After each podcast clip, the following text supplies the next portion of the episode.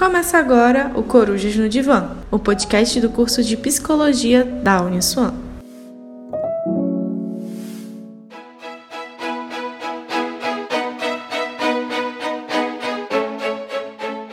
Hoje nós vamos falar sobre o tema da arte como recurso e apoio na saúde mental em tempos de pandemia e vamos bater um papo com os alunos de psicologia da disciplina de saúde mental.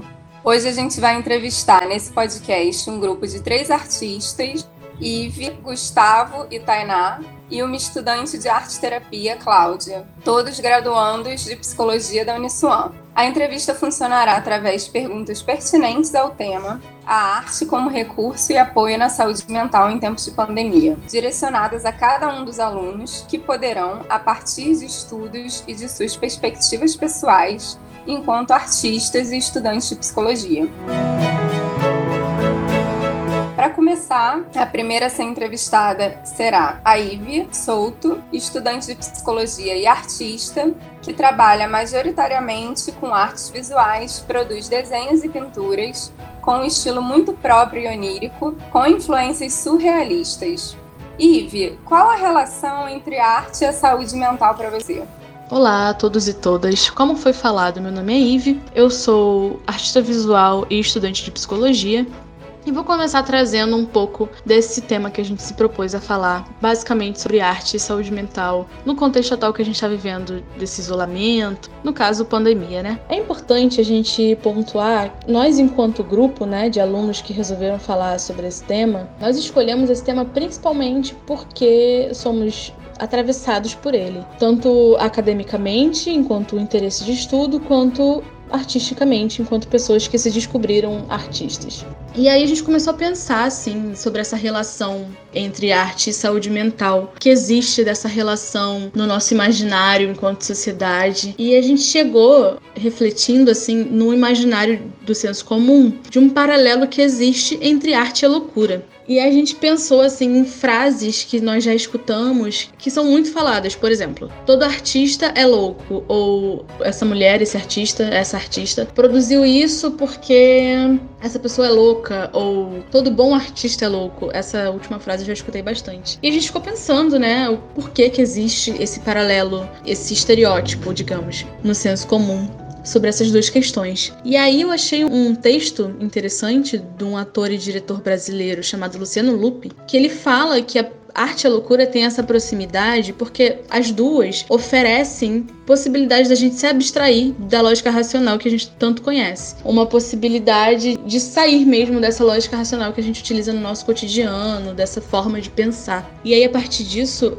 elas também abrem portas para que a gente se entregue e acesse conteúdos internos e potências criadoras. Então, a gente realmente propõe esse podcast falar de arte, falar de saúde coletiva e saúde mental justamente como uma forma de instigar essa conexão mesmo mais profunda que o Luciano Lupe falou. Essa conexão que não é só de nós conosco, quanto também funciona de nós para com os outros. Algo que vai além de normas e imposições de comportamento mesmo. Porque assim, como artistas e futuros psicólogos, a gente acredita de fato na importância dessa discussão e na arte como uma ferramenta para o autoconhecimento, esses processos, essas experiências. Então, por isso que a gente escolheu falar sobre esse tema. E aí é importante a gente trazer também a história que a gente tem no Brasil sobre isso, porque no Brasil a arte na saúde mental ela surge como uma resposta contra o modelo manicomial que existia e ainda existe, só que a gente tem uma luta muito forte contra ele. E aí a gente tem os trabalhos do Osório César e da da Silveira, que foram dois psiquiatras mais ou menos na década de 40, pelo menos a Nise é da década de 40, que passaram a ver a arte como uma ferramenta terapêutica mesmo. E eles fizeram estudos muito interessantes da arte servindo enquanto forma para melhorar reabilitação psicossocial e alívio do sofrimento psíquico. Então, é interessante ver o quanto essa arte, tanto nesses experimentos da Nise e do Osório César, também pode ser utilizado hoje em dia, né, de uma forma reconfigurada. Por exemplo, hoje em dia o fazer artístico, ele ainda é estimulado como prática terapêutica na saúde mental. Só que hoje em dia é pelo SUS, pela lei do Paulo Delgado, de uma forma diferente. Porque é através do movimento da reforma psiquiátrica que essa arte surge enquanto potência criadora e transformadora. Ou seja, por esse fazer artístico que as pessoas podem se apropriar de si mesmo, de suas subjetividades e entrar em contato consigo, sabe? Daí eu separei uma citação muito interessante da Ciornai, que ela fala que a linguagem artística reflete, em muitos casos melhor do que a verbal, nossas experiências interiores, proporcionando uma ampliação da consciência acerca dos fenômenos subjetivos. E aí nessa parte muito interessante que eu me deparo assim com essa citação muito mais enquanto artista porque eu sempre usei assim a arte como uma linguagem mesmo para me expressar quando nenhuma outra linguagem serve. Eu costumo falar que eu pinto quando eu não consigo escrever, quando eu não consigo falar, porque às vezes realmente não dá para escrever ou falar sobre coisas. E muitas vezes eu acabo descobrindo nas minhas pinturas algo que eu nem sabia que estava ali, sabe? Muito curioso, assim, como eu acabo fazendo algo, porque eu não costumo planejar o que eu vou pintar, eu não costumo pensar muito, é algo muito catártico para mim, eu só vou. E eu acabo fazendo e depois me deparando com coisas que eu vejo que eu não sabia que estava ali. E aí, eu, a partir desse momento que eu vejo isso, que eu reflito, que eu me percebo nisso, eu consigo decidir, assim, o que eu vou fazer com esse conteúdo, sabe? Interno. Mas ao mesmo tempo também me sinto muito melhor de ter colocado ele para fora. Sempre tenho esse processo para mim, tanto que eu costumo falar também que eu desenho, eu produzo as coisas muito melhor quando eu tô mal, assim, quando eu tô num processo não muito agradável. E essa produção me deixa super melhor depois. A arte, ela é muito terapêutica, assim. Vamos agora entrevistar Gustavo Manhães, também aluno de psicologia, é envolvido com artes de diversas maneiras, além de ser artista visual, com foco em pinturas digitais, também é escritor do gênero de horror e suspense. Gustavo, sobre o fazer artístico, qualquer pessoa pode fazer arte? arte, como se apoderar dessa ferramenta de autocuidado? Então, essa pergunta ela acaba sendo muito interessante porque o referencial que a gente costuma ter de arte é muito tradicionalista, né? A gente pensa em Leonardo da Vinci, Michelangelo, nesses grandes autores e mestres da arte tradicional mesmo. Só que quando a gente fala de arte como forma de terapia, a gente não quer falar de qualidade artística, até porque isso é um conceito inteiramente subjetivo. Existem somente dois passos para criar arte, o primeiro sendo a vontade de criar, e o segundo e último é somente ter a coragem de criar. Em momento algum, essa questão da técnica, ela se torna um requisito para essa expressão artística de forma terapêutica. E isso é muito bem definido pelo Carl Jung, um autor de psicologia, no seu livro O Homem e seus Símbolos, quando ele fala que o homem ele cria mitos no sentido de mitologia mesmo, para melhor expressar os seus conflitos internos. E a arte, ela nada mais seria do que transformar ou traduzir esses mitos e esses símbolos que a gente cria em uma linguagem mais concreta. Os indivíduos, quando eles criam arte, o Jung fala, eles não se dão conta de que eles estão projetando parte da sua psique sobre aquela matéria que ele está trabalhando, ou sobre objetos animados, colocando sobre tela ou mármore ou qualquer outro meio artístico, o que o Jung chamava de sombra, que é um, um conteúdo psíquico que a gente esquece, abandona ou ignora não exatamente de forma consciente, mas algo que a gente quer afastar da nossa percepção. A Alice dos Reis, que a Eve mencionou anteriormente, ela fala também sobre esse ato de criação de uma ótica mais clínica, afirmando que na arte-terapia o que importa realmente para o analista é que aquela atividade artística seja aplicada como uma ferramenta no sentido da expressão e da reflexão desse indivíduo, não pretendendo fazer arte no sentido de obras-primas de técnica ou forma, mas assim a fim de incitar esse uso da criatividade, que nesse espaço criativo o sujeito possa tornar objetivo aquilo que para na sua subjetividade, que é aquilo de traduzir a sua linguagem interior. O que importa, afinal, não é uma estética ou um ideal de beleza, mas sim esse devir criativo e as possibilidades que se apresentam a partir do ato criativo, que são possibilidades de mergulhar em si mesmo, ou de produzir alguma coisa, de dar sentido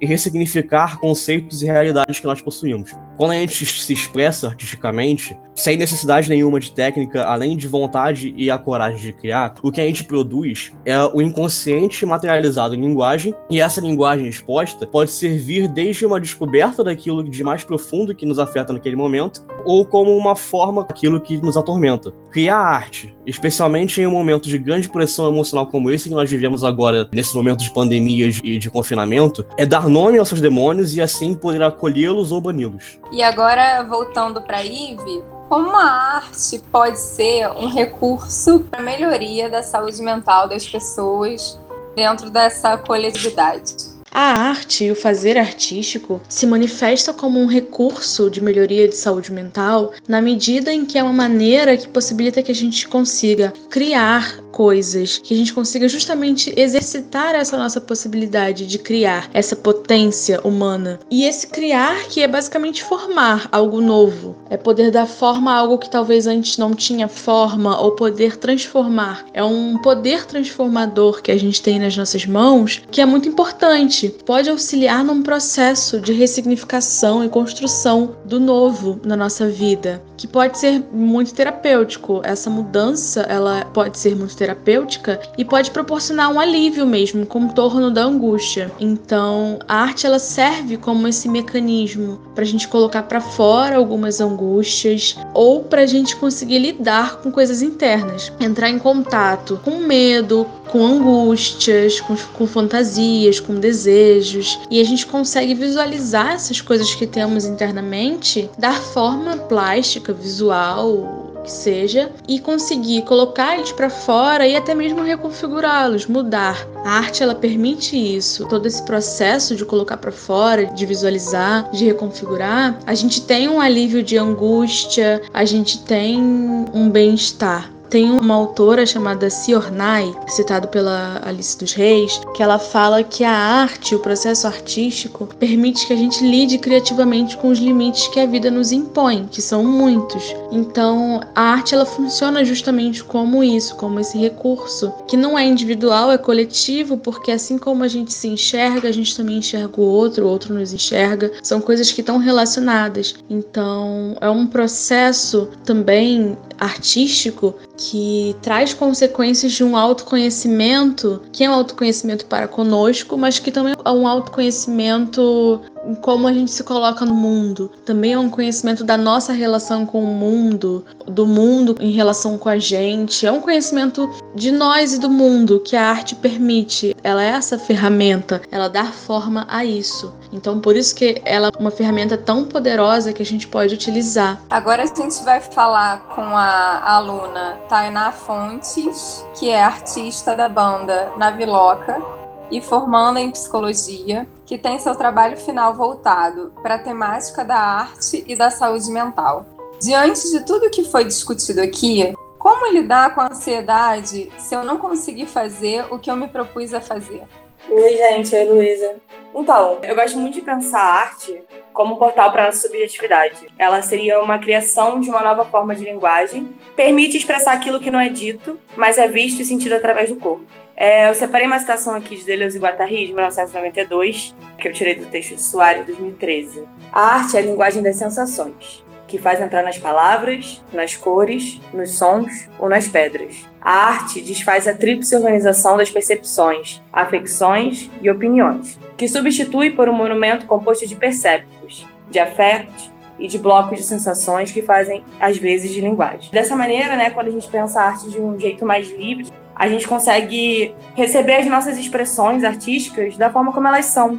E aí a gente se desprende desse padrão estético de estar tá perfeito, né, como o Gustavo falou, e a gente se abre para uma compreensão do nosso íntimo, da nossa subjetividade. Quando a gente pensa não conseguir fazer o que me propus, isso já mostra que a gente está preso ao nosso racional. E acaba que a gente se limita ao novo, ao diferente, e não vê a riqueza que existe naquela produção. Eu percebi no meu processo como artista, eu não comecei cantando, assim, eu cantava quando era mais nova, mas eu comecei mesmo me entendendo como artista quando eu me envolvi com a arte de rua, com o grafite. É muito isso, assim, é você entender que a sua arte, no momento que, principalmente quando você faz isso na rua, ela tá ali, entendeu? Então, mesmo com aquela imperfeição, foi o melhor que você pôde naquele momento. E você olha para aquilo e pensa: tudo bem, eu posso melhorar, eu posso estudar mais. É uma espécie de permitir que a frustração aconteça, mas entender que ela é parte do processo e que o importante é a gente não desistir, continuar experimentando e se abrir para o que está vindo, né? Ao invés de ficar esperando muito de nós mesmos sem a gente nem ter uma ferramenta ou um estudo. Vale muito mais a pena você olhar para o que você produziu de forma íntima do que você ficar esperando essa visão formalista né? e perfeccionista da arte. E Tainá, como descobrir qual tipo de expressão artística as pessoas têm mais afinidade? Então, como eu falei anteriormente, a melhor forma é experimentando, né? As expressões artísticas, elas foram tomando muitas formas e não formas, né, ao longo do tempo, e acaba que a gente esquece que é uma coisa nossa, do ser humano, é uma forma de se expressar e de trazer, né, para o mundo material coisas que estão internamente na gente. Essa questão que a Ivy falou, a arte ser uma coisa relacionada à criança, meio infantilizada. Quando a gente pensa na nossa infância, é muito fácil a gente lembrar de momentos onde a gente estava cantarolando, dançando, pintando. Conforme a vai crescendo, a gente vai esquecendo. Isso faz parte da gente. Essa coisa da criança faz arte, isso vai sendo realmente moldado dentro da gente e a gente vai reprimindo essa pulsão que existe e criando um distanciamento de uma coisa que faz parte da gente, que é uma linguagem, né, para nossa subjetividade e torna muito importante para a gente se expressar. Para quem está interessado em buscar essa conexão, mas não sabe qual tipo de arte tem mais afinidade, eu diria para buscar conhecer as diversas ferramentas de expressões que existem e experimentar as que interessam. Um dia você dança, um dia você canta, um dia você pinta, outro dia resenha, tenta um instrumento, encena, escreve. Tem muitas formas de a gente se expressar. O ideal é a gente ir testando e descobrindo sem medo, como o Gustavo falou também, de se enfrentar mesmo, ter coragem, permitir que venha o que vier. Importante a gente entender também que a arte é uma forma da gente mergulhar na gente e explorar e manifestar essa experiência, essa vivência do mundo, que é uma coisa tão caótica, né? Uma forma até de reorganizar esse caos, muitas vezes. E não se cobrar tanto, assim, né? Entender que com prática estudo a gente vai vai aperfeiçoando essas técnicas. Eu queria finalizar essa resposta com um trecho que eu estava relendo o livro Ideias para Adiar o Fim do Mundo do Ailton Krenak, e aí eu separei essa fala dele que eu acho muito incrível. O Ailton Krenak, para quem não sabe, ele é líder indígena, ativista do movimento socioambiental e de defesa dos direitos indígenas e, e escritor, e várias outras coisas. Ele é realmente um ser humano muito incrível, eu recomendo a galera dar uma olhada. Então, o trecho é: Cantar, dançar e viver a experiência mágica de suspender o céu é comum em muitas tradições. Suspender o céu é ampliar ampliar o nosso horizonte. Não um horizonte prospectivo, mas um essencial.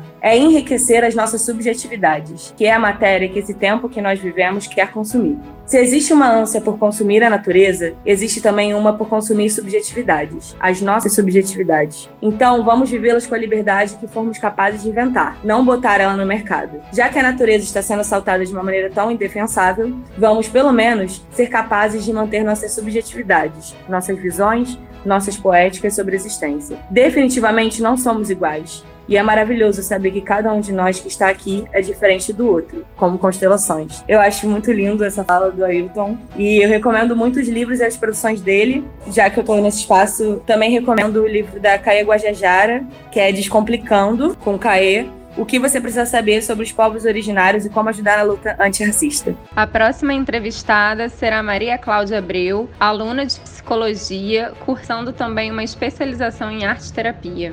Cláudia, e na psicologia, como a arte-terapia funciona como abordagem terapêutica?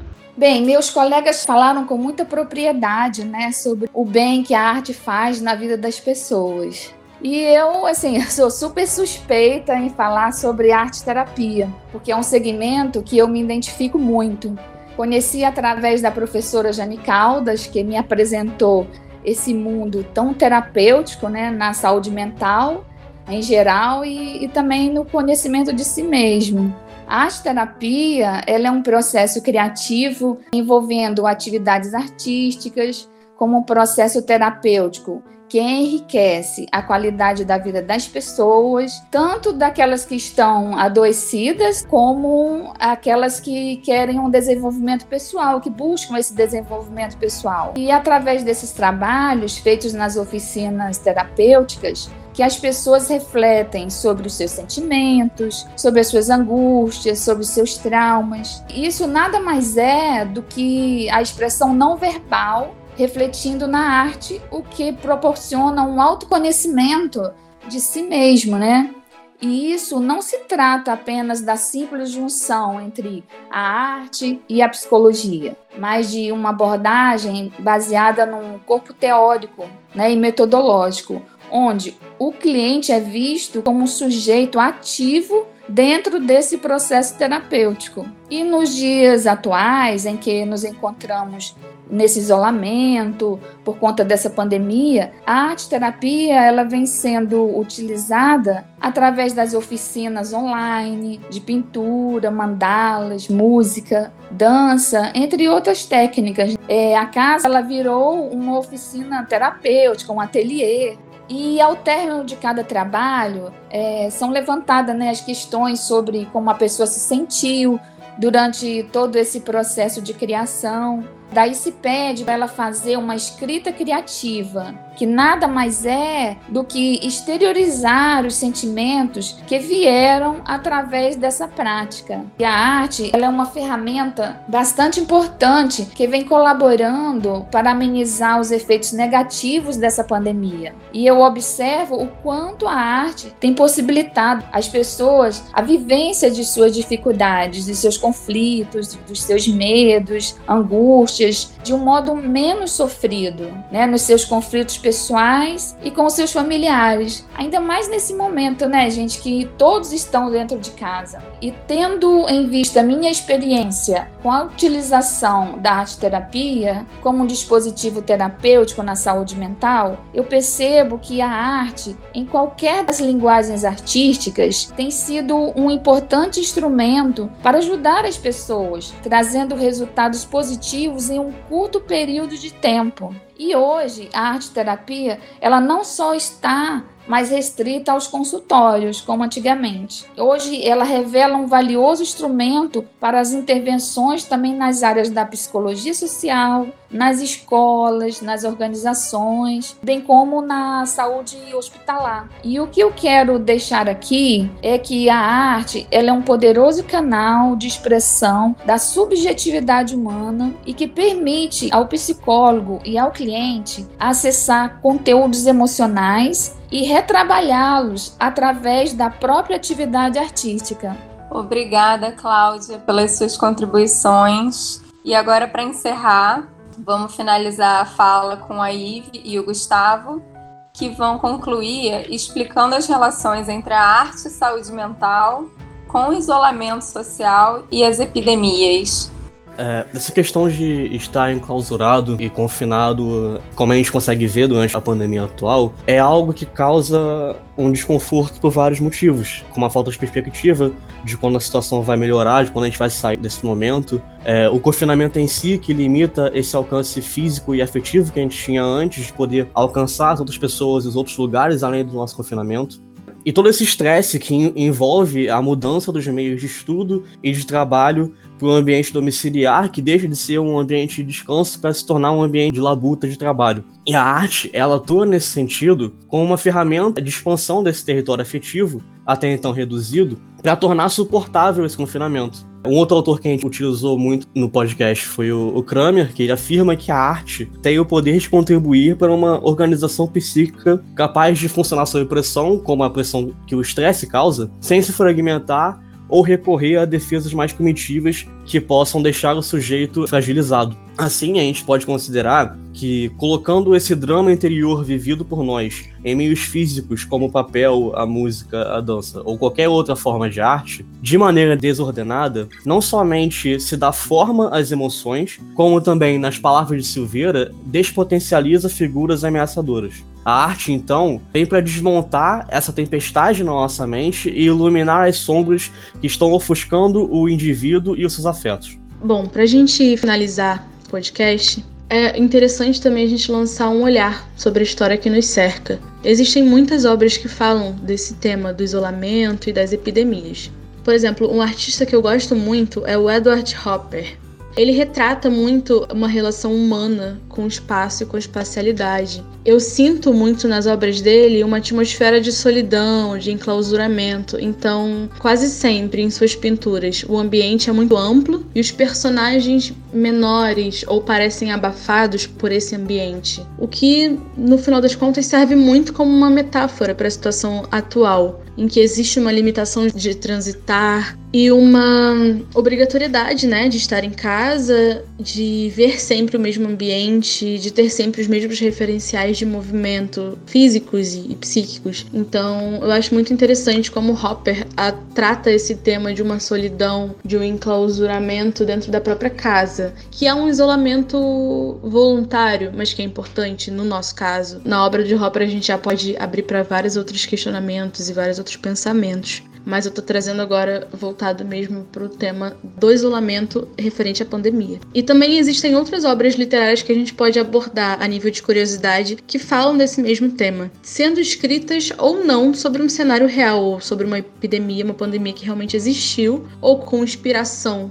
em epidemias que existiram. E eu achei um artigo muito interessante do Robin Prieto, desse ano, inclusive. Ele é um colombiano que ele estuda sobre esses temas pandêmicos e ele enumerou algumas obras de grande peso literário que falam desses temas que a gente vem discutindo. Por exemplo, A Peste, de Camus, de 1947. Ele também cita O Amor em Tempos de Cólera, do Gabriel Garcia Marques, ótimo autor. Adoro esse autor. O Amor em Tempos de Cólera é de 1985. O Ensaio sobre a Cegueira, também um ótimo livro, do José Saramago. E aí é muito interessante que ele destaca que todas essas obras, essas obras citadas, elas possuem no enredo delas uma reafirmação em relação à questão da fragilidade humana diante desses fenômenos pandêmicos. Enquanto que, apesar de todo o desenvolvimento científico, tecnológico, todas as eras de estudo que a gente acumulou e de busca de conhecimento mesmo, a gente ainda se enxerga sem muitas defesas diante desse cenário. A gente ainda presencia um grande esforço de pesquisadores e profissionais de saúde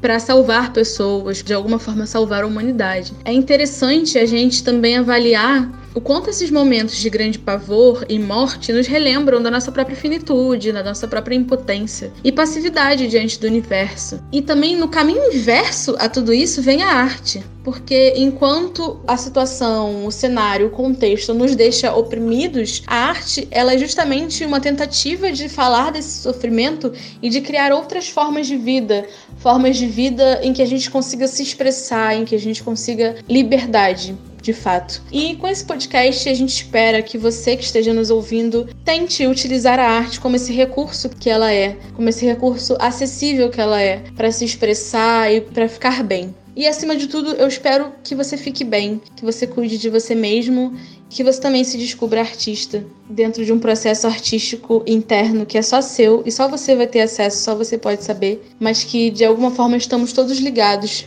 pela arte e pela vida também. Então é isso, obrigada e fique bem. Quero agradecer aí a participação da Ive, Gustavo, Cláudia, Tainá no podcast de hoje, nesse tema que é super importante, que é a arte como recurso e apoio na saúde mental em tempos de pandemia. Espero que tenha contribuído aí nesse momento que a gente está vivendo o quanto isso pode ser um refúgio, pode ser a elaboração de várias coisas, a projeção de várias questões, né, de várias angústias e essa organização do caos mesmo, como vocês trouxeram aí. Obrigada.